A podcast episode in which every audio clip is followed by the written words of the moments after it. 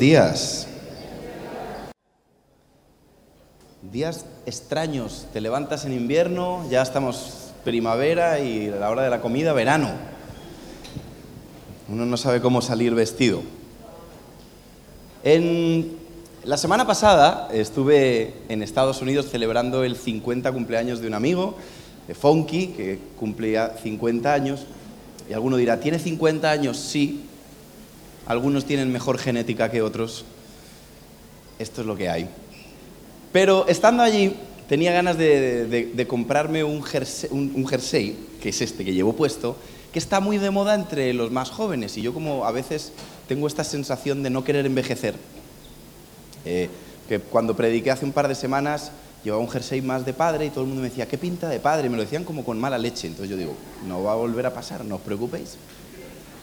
Entonces fui a la tienda, encontré el jersey que, me gustaba y le digo al chico, me, das uno para probármelo. Digo, dame una talla M, porque yo soy M. Entonces me pongo la talla M y me queda gigante, una cosa salvaje.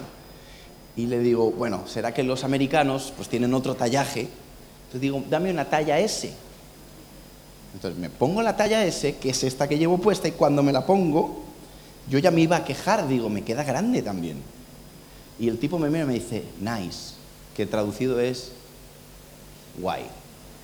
Y le digo, me queda un poco grande. Y me dice, no, así es. Digo, ¿es grande? Me dice, sí, es que ahora la ropa se lleva oversize. Digo, ¿qué es oversize en mi análisis? Oversize es que te venden una talla, pero es de otra talla. Es decir, este, este jersey es talla S, pero es una L. Ahora, no es una L toda, es que encima son, son curiosos. Las mangas son L, pero el largo es normal, pero el ancho es M. Entonces, oversize es confundir al cliente. Y entonces le digo, pero esto es la moda. Y me dice, sí, ahora la ropa se lleva oversize. Y digo, me, hubiera encantado quedarme hablando con él, porque no lo hice, pero digo, quiero que sepas que la moda oversize la inventó mi madre en 1990. Porque yo iba con ropa más grande de la de mi talla. ¿Para qué? Por si acaso, para cuando crezca. Ahora entiendo que algunos de vosotros sois segundo hijo o tercer hijo y habéis llevado ropa de vuestros hermanos y os ha tocado llevar ropa grande. ¿Por qué? Porque te tocaba la ropa del que venía arriba de ti y tú te lo ponías hasta que llenases esa ropa, porque tu madre no iba a comprar nada más. ¿Cuántos hay de aquí, aquí que han sido ese hermano que le ha tocado la ropa del de arriba? Es normal, no muchos de vosotros que ya tenéis algunos años que se os ve en la cara, es normal porque antiguamente no había una sobreproducción de ropa como hay hoy. Es más, no era tan común. Entonces tú guardabas la ropita del hermano 1 para el hermano 2. Hoy en día es impensable. Pues yo, digo, bueno, guardo la ropita de Mateo que no le va quedando para el siguiente. Y dice mi madre, no, al siguiente algo nuevo también. Y yo digo, no.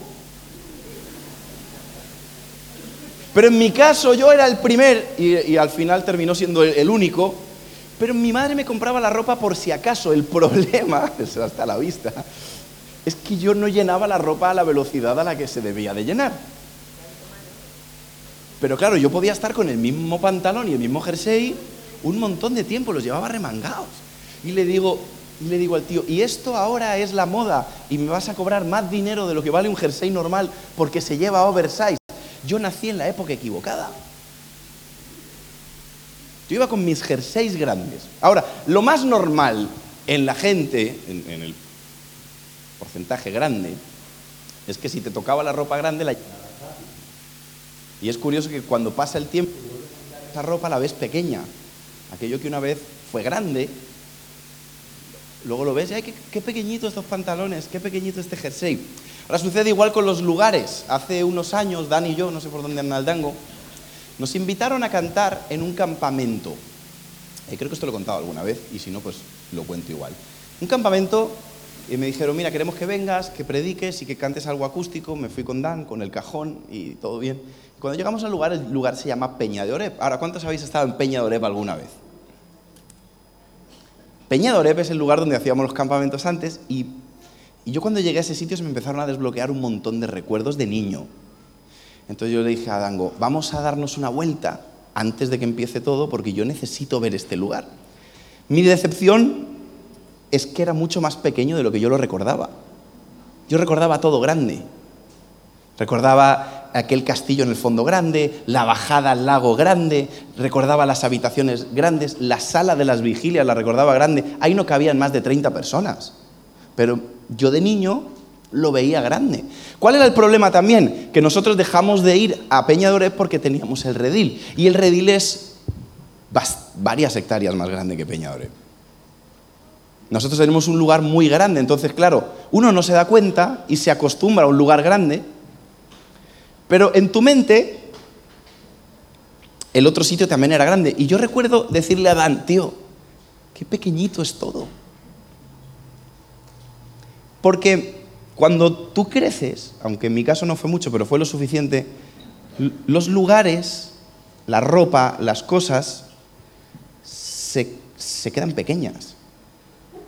Es muy triste cuando encuentras gente años después que debería haber crecido en, en, su carácter, en su fe, en su manera de ser, y no lo han hecho y siguen como el primer, les sigue quedando grande la ropa, les sigue quedando grande en los lugares.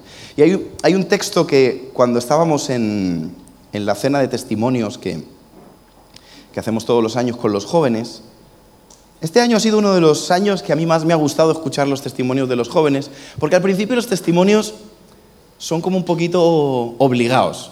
¿Le llamamos así? Entonces, ¿quién empieza a dar testimonio? Y ninguno quiere salir. Entonces empieza Belén o Raquel o alguien a hacerle, sal. Entonces el chaval sale sin presión ninguna. Eh, pues yo quiero darle gracias a Dios porque pues yo antes muy mal y ahora muy bien. Claro, el chaval no ha tenido ni tiempo de pensar en su año. Luego está el que lo pillan a, bocajarro y empieza a contar, ¿sabes qué pasa? Que yo cuando tenía ocho años, no, mal, porque cuando empieza tan atrás, hasta que llegue ahora, es como empieza a contarnos su vida. Pero de repente los testimonios empezaron a ser muy bonitos.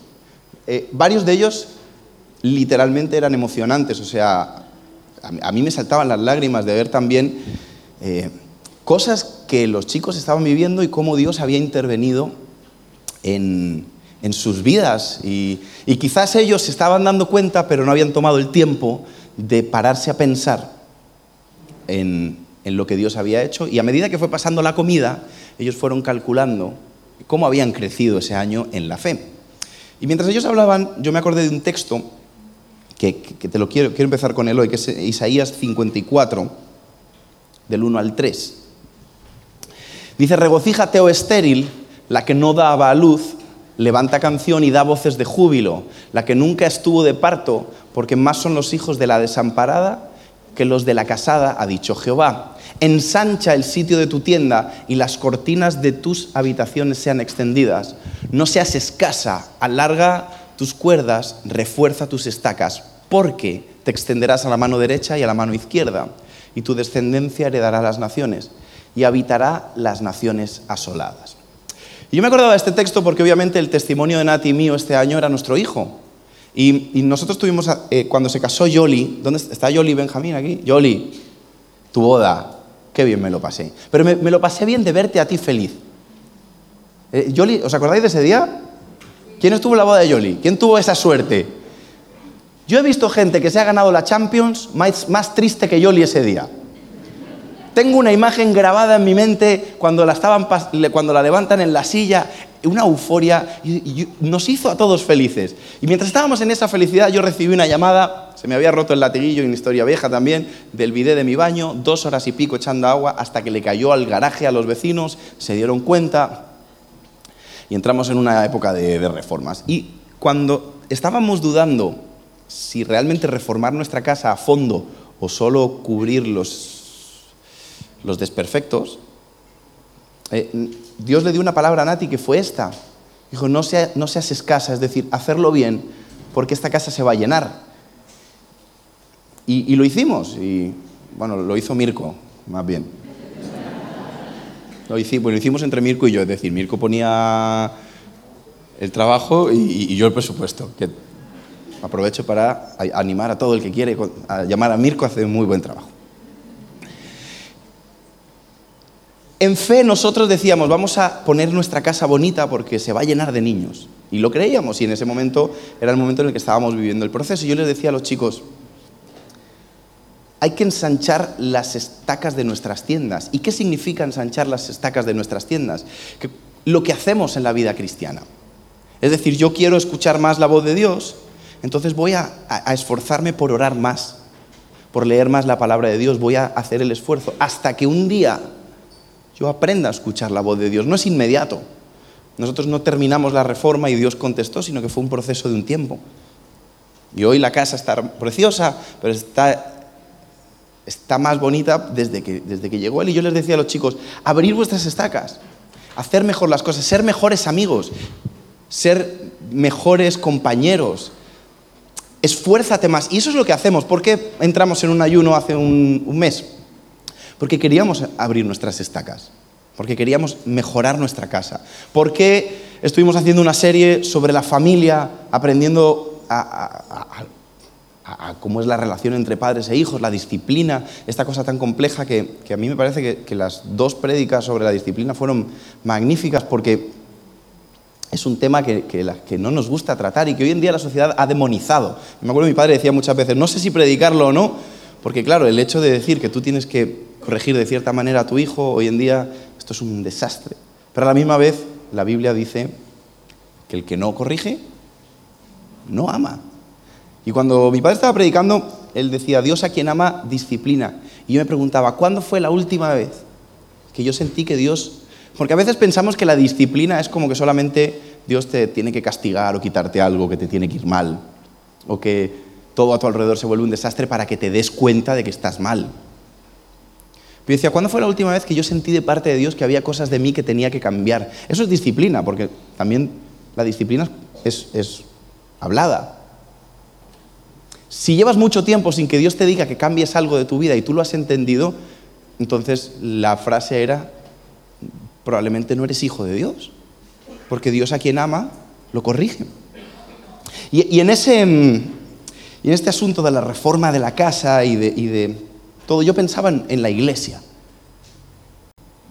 La iglesia, nosotros hemos ido extendiendo nuestras, nuestras estacas en diferentes áreas, poco a poco, con los años. Y, obviamente hemos pasado de aquellos campamentos de Peña de Oreb, que por cierto se hacía algo muy, muy absurdo y muy divertido, que era la foto del último día.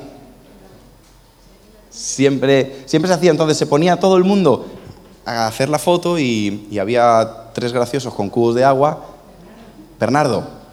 Y los que ya habían estado en algún campamento antes sabían que a la de tres tenían que correr y a los nuevos los mojaban. No sé si era un bautizo o qué es lo que era.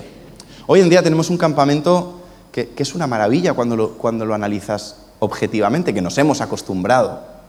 Nos hemos acostumbrado.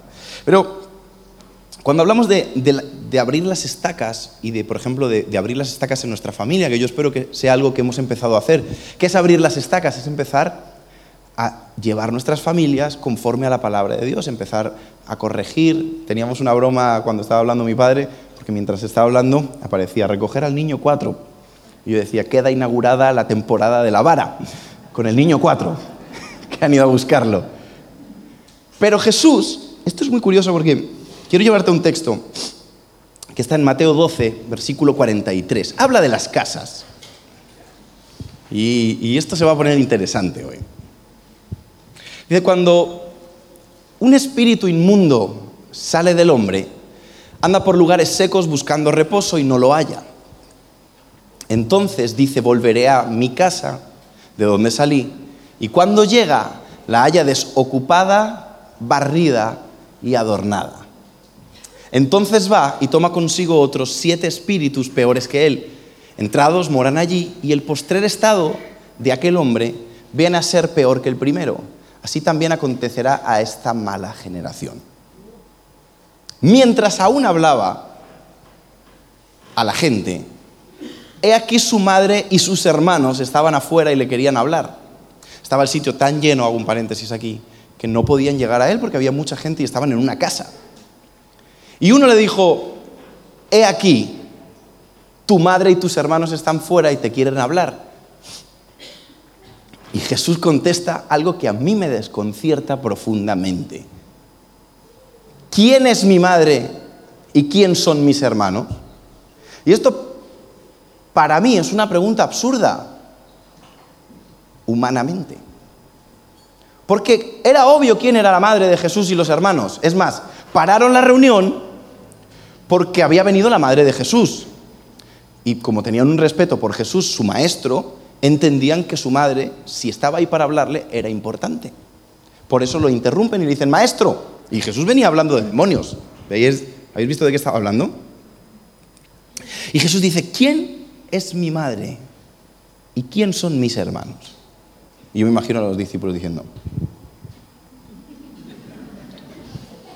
y Jesús, eh, respondiendo en el versículo 49, extendió sus manos para el otro lado y señaló a sus discípulos y le dijo, he aquí mi madre y mis hermanos, porque todo aquel que hace la voluntad de mi Padre que está en los cielos, ese es mi hermano y hermana y madre.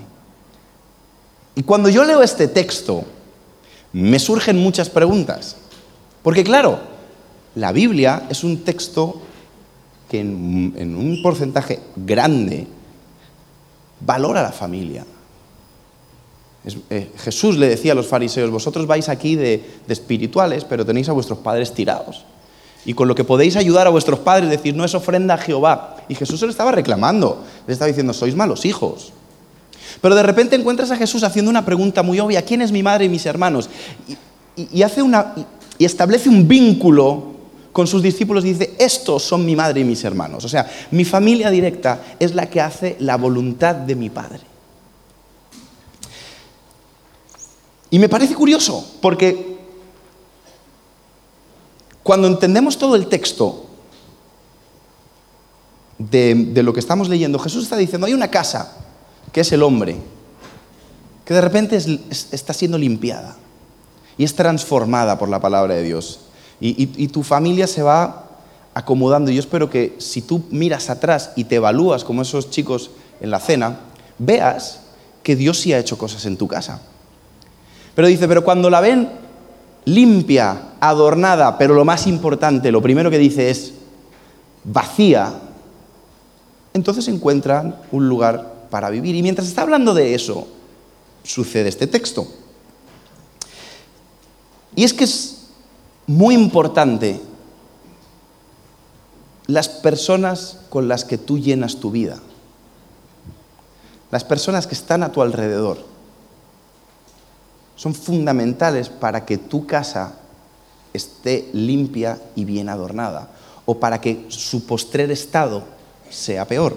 Quiero leer un par de textos más, porque claro, preparando este tema, me he dado cuenta que esto es una esto es un asunto que Jesús no dice una vez ni dos. Marcos capítulo 5, versículo 35. Mientras él aún hablaba, estaba, esta es una historia que hemos hablado de ella muchas veces, la mujer de flujo de sangre, Jairo llega a donde Jesús le dice, mi hija se está muriendo, y cuando, cuando Jesús acepta ir a la casa de Jairo a, a sanar a su hija, sucede que que se aparece la mujer del flujo de sangre, lo entretiene, es toda este, esta historia que hace que se vuelva larga, y mientras él aún hablaba, vinieron de la casa del principal de la sinagoga, es decir, Jairo, diciendo, tu hija ha muerto, ¿para qué molestar más al maestro? Esto es una noticia dura. Mientras él aún hablaba. Pero Jesús, luego que oyó lo que se estaba diciendo, le dijo a, Jairo, al principal de la sinagoga, no temas, cree solamente. Y no permitió que le siguiese nadie, sino Pedro, Jacobo y Juan, tres de sus discípulos más cercanos. Vamos a ir hilando. Vino a la casa del principal de la sinagoga y vio el alboroto y a los que lloraban y lamentaban mucho. Paréntesis, ¿quién crees que había en esa casa? ¿Quiénes, los, las primeras personas que pueden haber ido ante una noticia tan triste? ¿Quién creéis? La familia, ¿no? ¿O quién? Los panaderos, los que, todos los que pasaban por allí.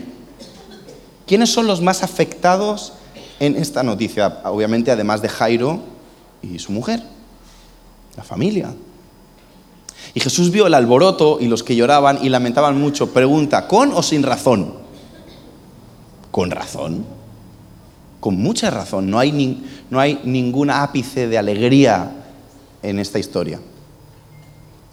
Y entrando les dijo, ¿por qué alborotáis y lloráis? Otra pregunta extraña. Yo me encuentro a Jesús todo el tiempo haciendo preguntas que yo no haría. Está en otro... Es, que, obviamente, él, iba volando a otro nivel. ¿Por qué lloráis y alborotáis? Pues porque se acaba de morir una niña de 12 años. Y él contesta, la niña no está muerta, sino duerme. Y la gente se empezó a burlar de él. Mas él echando fuera a todos, tomó al padre y a la madre de la niña y a los que estaban con él, que eran solo sus tres discípulos cercanos, y entró donde estaba la niña y tomando la mano de la niña le dijo, Talita Kumi, que traducido es niña, a ti te digo, levántate. Y la niña se levantó y andaba, tenía 12 años, y se espantaron grandemente. Pero él les mandó que a nadie le dijese, que nadie lo supiese, y le dijo, y darle de comer a la niña. Es curioso que para que esta situación pasase, para que este milagro pasase, Jesús tuvo que sacar de esa casa a la familia cercana que no tenía fe. Tuvo que alejar de la niña a las personas que se estaban burlando de la palabra de Dios.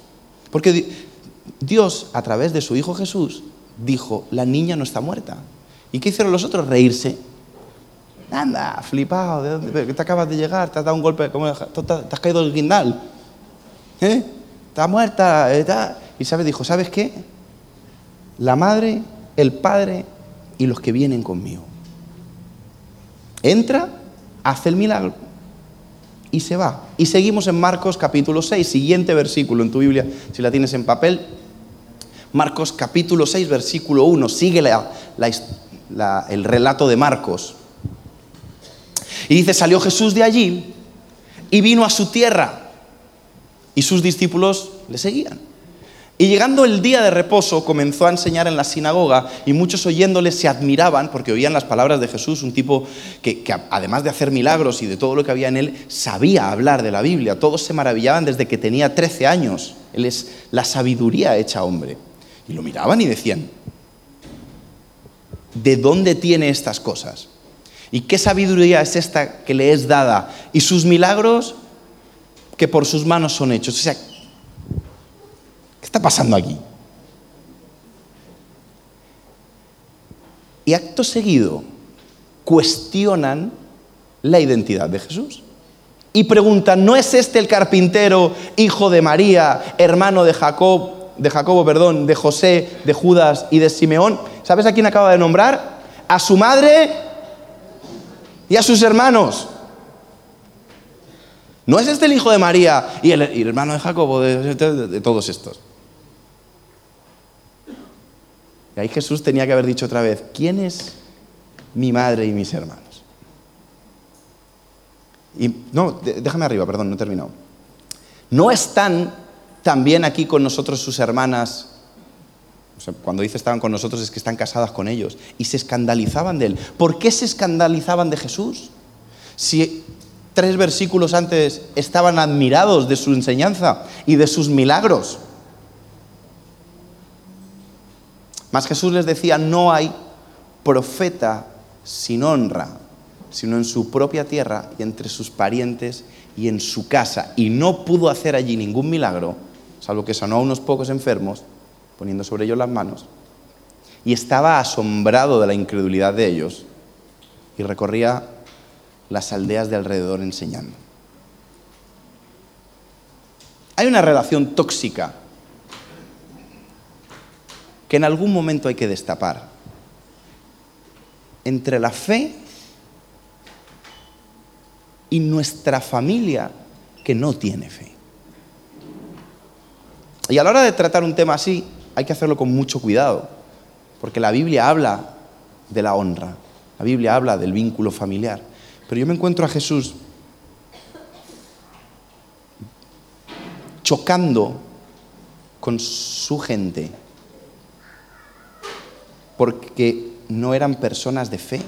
Pero me encuentro a Jesús chocando con la gente de Jairo, porque querían evitar el milagro que Jesús tenía para su hija. Me encuentro a Jesús diciendo, es increíble que yo tenga, que yo me la pase por todos lados sanando y, haciendo milagros y a mi gente. Porque Jesús tenía sentimientos. Hey, Jesús no era un robot. Jesús creció con, con personas que estaban en esa aldea.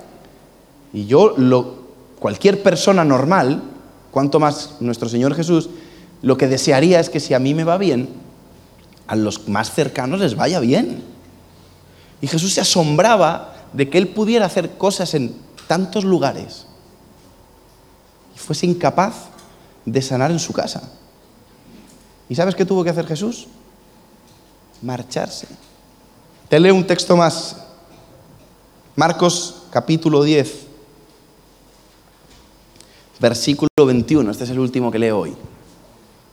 Dice entonces Jesús, mirándole, le amó y le dijo una cosa te falta, anda y vende todo lo que tienes y dáselo a los pobres y tendrás tesoro en el cielo y ven, sígueme tomando tu cruz. Esta es la historia del joven rico, un joven que, según este texto, que no quiero leer completo porque es, largo, se acercó a Jesús diciendo, ¿cómo puedo heredar la vida eterna? Y Jesús le dijo, cumple los mandamientos, no matarás, no, fornicarás, no robarás, no, no, no, no, no, no, no, no, no, no, y amarás al Señor tu Dios. Y él contesta con una seguridad impresionante, cosa que no haríamos ninguno de los que estamos aquí. Todo he hecho eso desde mi juventud. Ole. Y cuando, yo me imagino que el chaval tenía el discurso hecho, he hecho eso desde mi juventud, y estaba esperando un, tú sí que vales. Y Jesús le dice que cuando lo vio tan seguro de sí mismo, tan digno, lo amó. Le tuvo compasión. Él le dijo, ¿sabes qué? Te falta algo. Vende, vende lo que tienes y sígueme. Pero él afligido por esta palabra, se fue triste, porque tenía joven rico. ¿Por qué creéis que el joven era rico? Claro. ¿Cuántos jóvenes de los que estáis aquí que no habéis heredado a vuestros padres sois ricos?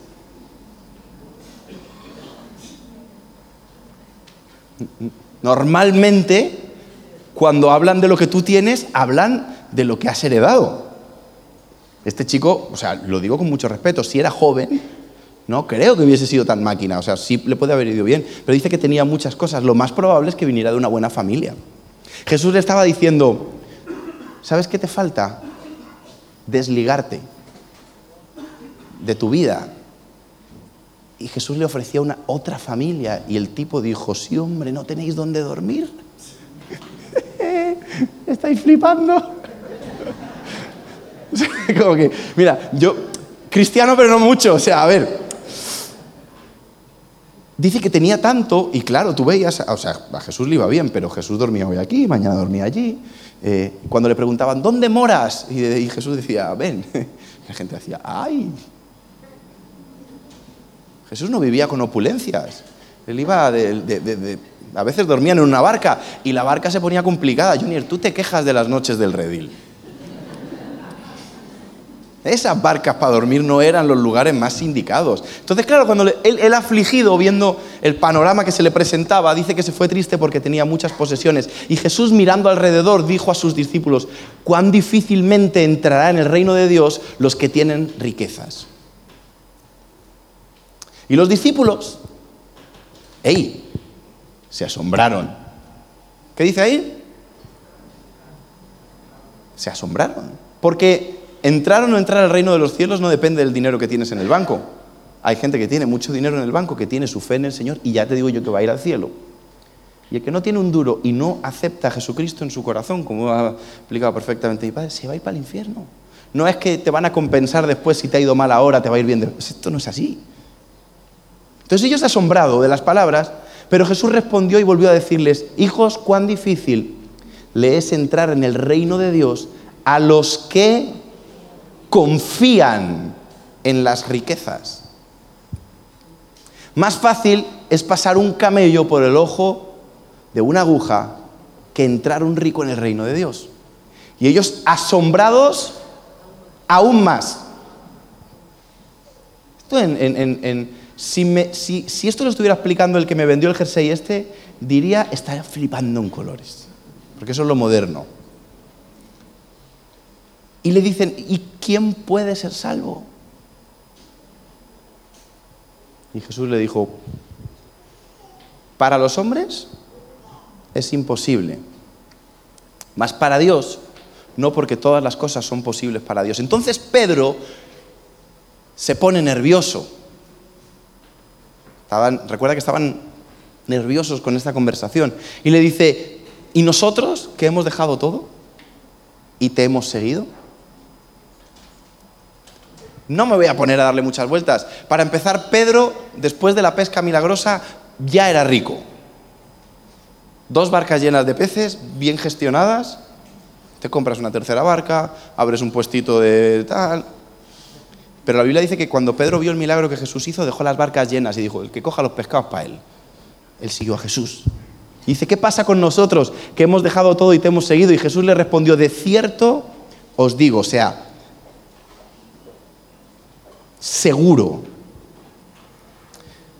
que ninguno que haya dejado casa o hermanos o hermanas o padre o madre o mujer o hijos o tierras por causa de mí y del Evangelio, que no reciba cien veces más ahora en este tiempo, casas, hermanos, hermanas, madres, hijos y tierras, con persecuciones y en el siglo, ey, Jesús le dice, vais a recibir mucho más. Y por debajo dice, y también os van a dar. Ey, pero dice, y en el siglo venidero de la vida eterna. Y cuando uno deja padre, madre, hermanos, por seguir al Señor, y recibe padre, madre y hermanos, ¿quién son tu madre y tus hermanos? pista, mira alrededor.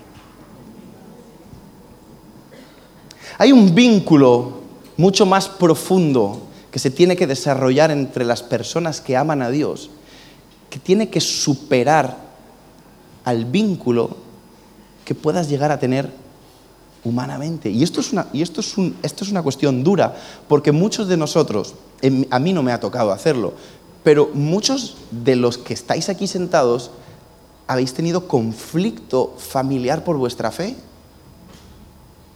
Porque el seguir a Jesús ha hecho que la gente que más os ama, aparentemente, deje, deje de ser así y te empiecen a ver, ¿este quién se cree que es? ¿Este qué le pasa ahora? Es muy importante entender esto porque Jesús lo dice muchas veces. Te he sacado tres textos para no extenderme.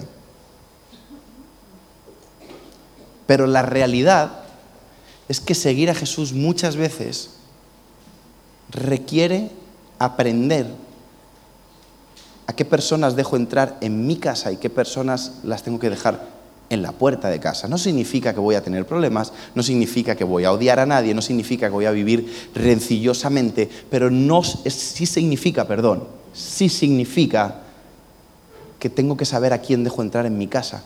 Porque dejar entrar a las personas equivocadas en una casa limpia y adornada, el postrer estado es peor que el primero.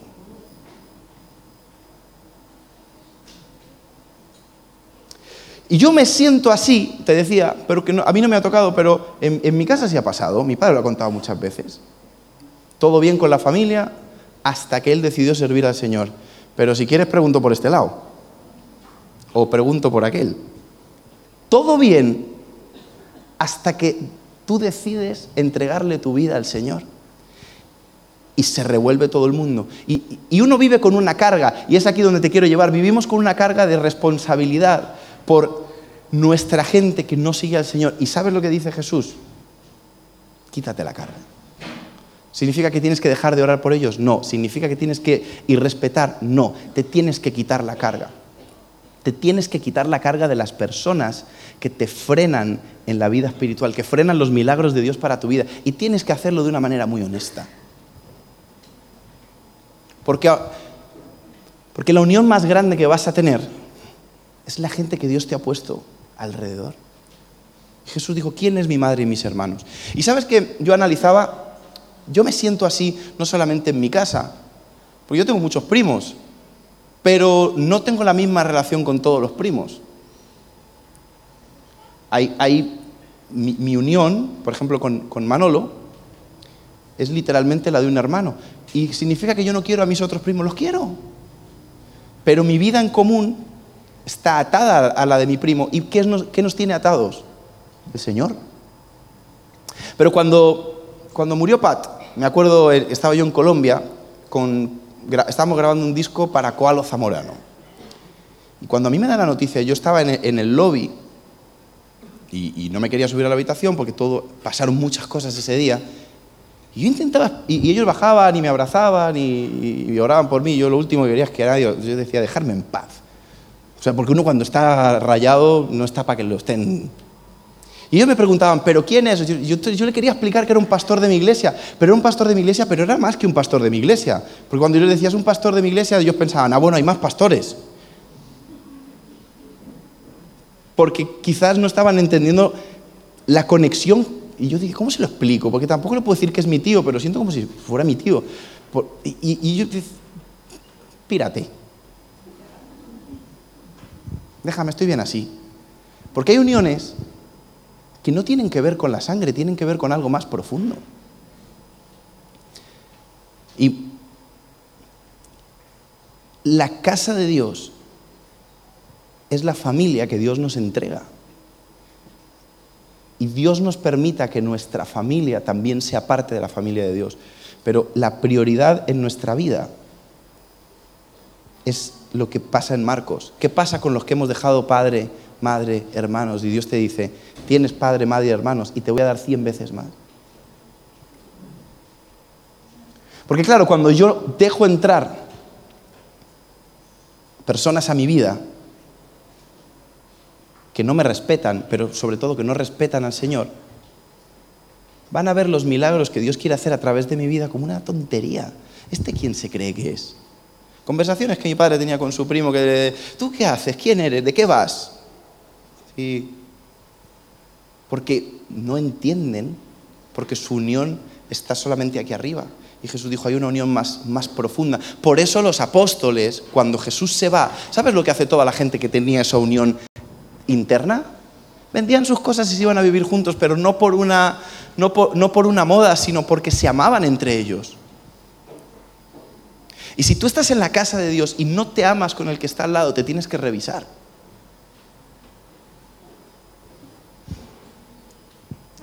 Y es duro el texto, ¿eh? O sea, no, no, no, no, alguno me estará mirando mal, pero la realidad es que Dios te ha dado hermanos. Y que muchos de los que estamos aquí, me voy a incluir para que nadie se sienta señalado, están cargando con sus casas y no terminan de tener la suya limpia porque viven con la presión de tener que estar limpiando cada vez que viene la gente que no debería entrar. Y esto es así. Cada uno se puede empezar a analizar y ver qué le pasa cuando se junta con, con su familia, qué le pasa cuando se junta con sus amigos de toda la vida, cómo queda su fe después de eso, cómo queda tu esperanza ¿Cómo quedan las cosas que Dios ha puesto en tu vida después de que estás un tiempo con las personas que has estado toda la vida? Hasta el propio Jesús decía, ¿qué le pasa a esta gente? ¿Y qué me gustaría a mí para ir aterrizando? Dejarte. si no aprendemos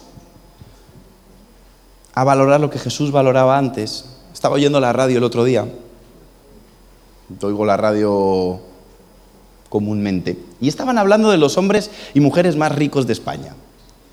Y mm, voy a rajar. Y siempre está el empanado de turno, porque empezaban a decir, hay un montón de nombres nuevos en la lista de los más ricos de España. Y a mí me interesaba y me quedé escuchando. Dije, a ver si salgo yo por ahí de casualidad. Y no me he enterado. Porque luego hay un... Hay un esto abro un paréntesis también. El otro día me enseñaron los chicos que hay una página en internet que dice que yo tengo un millón y medio de euros en el banco. Quiero aclarar que eso es un bulo absolutamente. Como mucho un millón y medio de pesos colombianos. Y, entonces yo miro a y me dice, ¿y ese dinero dónde está? Digo, lo estoy escondiendo de ti, cariño tontunas que dicen en internet. Y empezaban a hablar de los, de los millonarios españoles. Entonces dicen, y ha entrado en la lista eh, la hija de Botín, ¿cómo se llama? La jefa de Ana. No, no, la jefa de Sergio, perdón. Sergio, ¿cómo se llama tu jefa? Doña Ana, dice Sergio, cuidado, ¿eh? Ana Botín. Y también entró en la lista la de Amancio Ortega. Marta, Marta Ortega. Y empiezan, y empiezan a dar los nombres. Ernesto estará más familiarizado con estos. Había varios. Y una chica levanta la voz y dice, claro, porque la, la mayoría no son fortunas levantadas por ellos, sino que las han heredado. Y un tipo bastante inteligente que había ahí le dice, sí, pero mantener una herencia requiere mucha sabiduría también, y no gastársela, y multiplicarla. Le dice, porque ya sabes lo que dice el libro de no sé quién, y dijo un nombre de estos americanos súper guapos, que dice, de pobre a pobre en tres generaciones. Y cuando dijo de pobre a pobre en tres generaciones, mi mente dijo, de ateo a ateo en tres generaciones. Depende con la gente con la que te juntes. Directamente proporcional. Normalmente la gente que se gasta sus fortunas se rodean de vividores. Se rodean de personas que lo que están pensando es en el día a día. Los que consiguen recibir una herencia y multiplicarla son los que se rodean de gente sabia.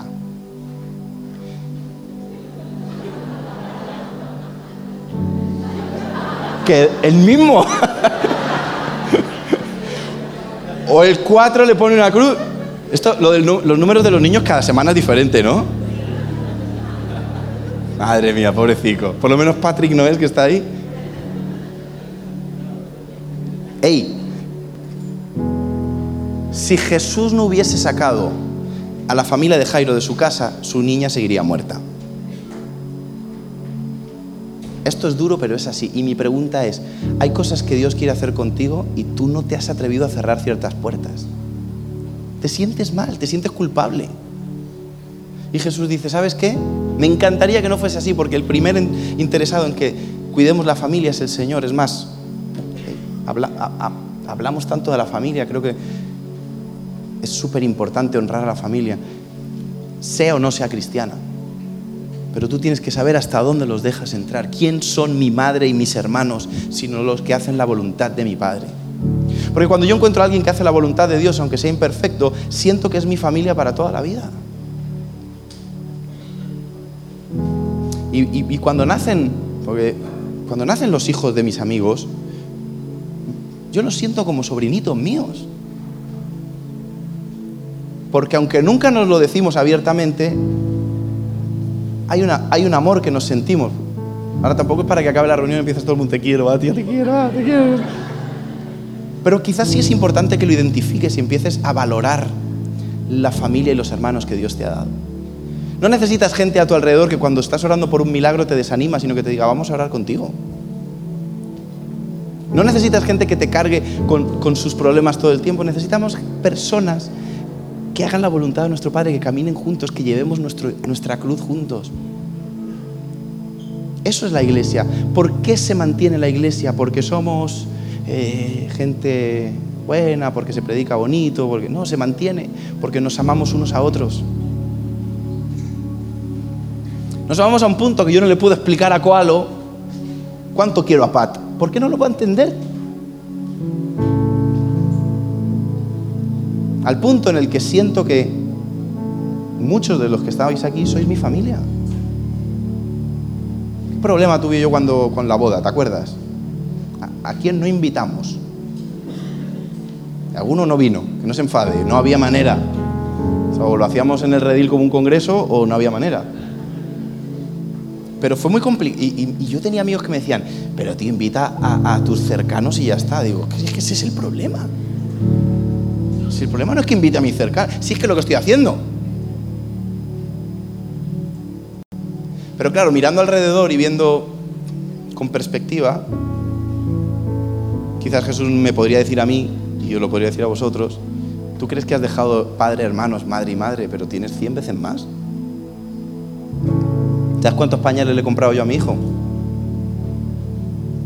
cada semana, y no lo digo porque la semana que viene traigáis pañales, no es mensaje subliminal ni nada. Todas las semanas llega alguien con un paquete de pañales aquí. ¿Y por qué lo traen? Porque, porque sentimos un cariño, un cariño más profundo. ¿Quién son mi padre y mis hermanos? Depende de quién dejes entrar en tu casa, el postrer estado puede ser peor o puede ser mejor.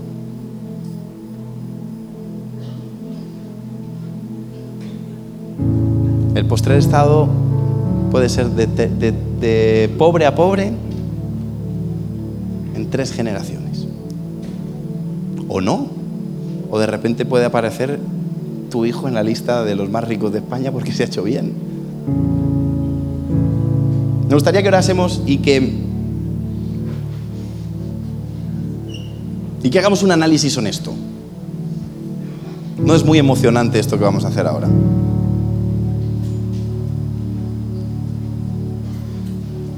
Pero que tomes un segundo y cierres tus ojos y analices qué cargas te has puesto que no deberías tener.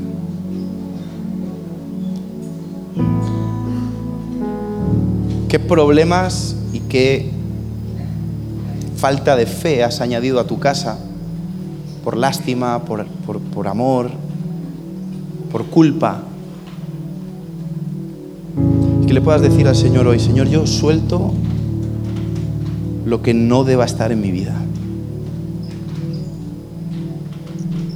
A la pregunta de quién son mi madre y mis hermanos, son los que hacen la voluntad de mi Padre. Señor, enséñanos a amar lo que tú amas Enséñanos a, aprender a ser una familia en la fe. Porque tu palabra también dice que cuando la gente que no conoce del Señor ve el amor con que nos amamos, se siente atraída por el Dios que nos une. Señor, gracias por las personas que has puesto en nuestra vida desde hace tantos años. Gracias por porque quizás en el paso del tiempo no hemos valorado a los padres, hermanos, hermanas, tíos que nos has regalado en la fe. Esas personas que sin darnos cuenta se han convertido parte de nuestra propia familia y que no lo hemos visto como tal. Gracias por todos ellos. Gracias por unirnos con un amor que sobrepasa el entendimiento. Y permítenos ser una iglesia que se ama genuinamente. Una iglesia en la que el huérfano encuentra padres una iglesia en la que el, solo encuentra familia, en el que el herido encuentra sanidad. Enséñanos a ser la familia que tú esperabas, pero también enséñanos a ser honestos y saber qué lugares, por muy familiares que sean, necesitamos cerrar la puerta. No nos rendimos, seguimos orando por ellos. Creemos tú tienes un plan perfecto para cada uno de ellos pero también creemos que es imposible seguirte sin tomar nuestra cruz. Y quizás algunos de nosotros nuestra cruz es eso. Para algunos de nosotros la cruz es, es nuestro apellido. Y lo tomamos y te seguimos, Señor. Gracias. Porque sabemos que si te tenemos a ti, lo tenemos todo. Si tenemos a Cristo, no me hace falta nada. Tú provees hasta de familia al huérfano. Por eso gracias, Señor. Gracias por habernos traído aquí. No porque es un lugar perfecto, no lo es, sino porque hemos encontrado la familia que tú tenías preparada para nosotros. Queremos amarlos de corazón, abrazarlos, saber que esta unión nos ayudará a que en las generaciones no pase el tiempo y nuestros hijos pierdan la fe porque están rodeados con las personas incorrectas, sino que podamos construir un legado generacional.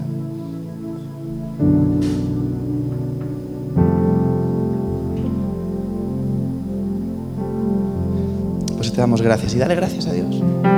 Y también pon delante de Dios a las personas que, que todavía no lo conocen que tienes cerca y dile, Señor, no nos cansamos de orar. Queremos ser honestos contigo también, nos duele. Vamos a tomar las decisiones que hay que tomar, pero no nos vamos a cansar de orar.